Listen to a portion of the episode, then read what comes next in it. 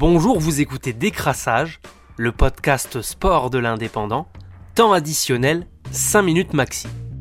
Dimanche 20 décembre à 18h se déroulait la finale d'âme de l'Euro 2020 de handball, une finale de rêve entre l'équipe de France et la Norvège.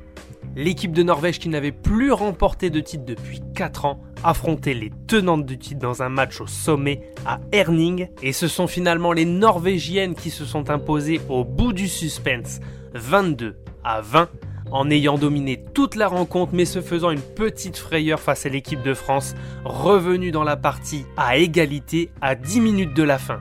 Les coéquipières de Siraba Dembélé rentrent du Danemark avec la médaille d'argent autour du cou, leur cinquième podium international en six compétitions depuis les Jeux Olympiques de Rio en 2016 et malgré cette ultime défaite, ont définitivement mis derrière elles leur élimination dès le premier tour du Mondial 2019.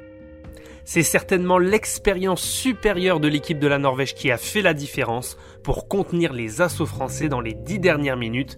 En tout cas, c'est ce qu'a déclaré le sélectionneur Olivier Crumbles au micro de Beansport. Avec cette nouvelle finale internationale, la quatrième depuis les JO de 2016, celle du Mondial 2017 et de l'Euro 2018, les Françaises vont désormais partir à la conquête de l'Olympe l'été prochain à Tokyo pour le seul titre qui manque encore, au palmarès des Bleus. Samedi 19 décembre face à Valence, les Barcelone avaient encore une fois l'occasion de se rapprocher du podium de Liga, mais encore une fois, les Catalans n'ont pas réussi à s'imposer. Ce sont les visiteurs qui ont ouvert le score sur corner grâce à Diakabi avant que Messi n'égalise juste avant la mi-temps. L'Argentin a marqué en deux temps sur penalty son 643e but avec le Barça. Il égale le record du roi Pelé et ses 643 buts avec Santos comme meilleur buteur de l'histoire dans un seul club. Arrojo a bien permis au Blaugrana de mener au score de manière acrobatique, mais cette fulgurance n'a pas réussi à masquer les errances défensives de l'équipe depuis le début de saison. À la 69e minute, Maxi Gomez a égalisé pour Valence, scellant le score final 2 à 2. Après 13 journées de championnat, le bilan du Barça est donc de 6 succès pour 3 nuls et 4 défaites, le plaçant en 5ème place, à 8 points derrière le leader.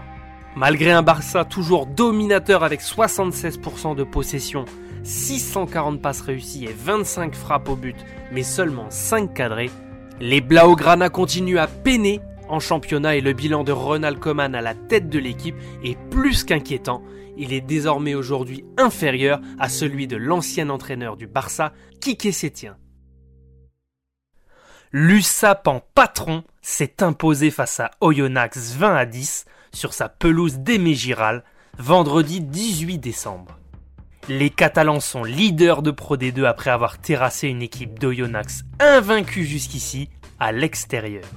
Une belle victoire contre le troisième lors de cette quatorzième journée du championnat de France de Pro D2, permettant d'aborder la fin de l'année avec moins de pression en l'ayant emporté contre Vannes et Oyonnax, tous candidats à l'accession en top 14.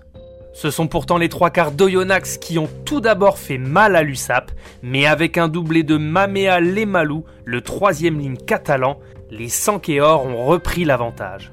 Il semblait écrit que les Catalans qui arboraient vendredi un maillot collector arracheraient la victoire grâce à leur solidarité et leur courage.